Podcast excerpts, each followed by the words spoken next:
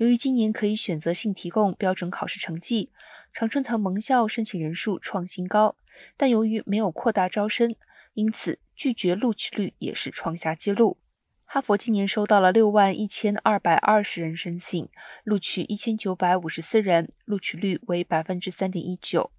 耶鲁今年有五万十五人申请，录取了其中的两千两百三十四人，录取率为百分之四点四七。今年宾大收到了五万五千封申请，录取了两千四百人，占百分之四点四。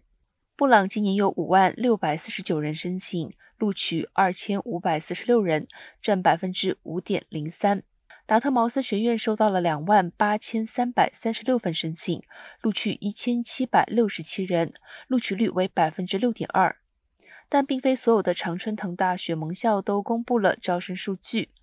哥大、普林斯顿和康奈尔没有公布招生人数，部分原因是校方认为录取率太低，可能会对以后的申请者有负面影响。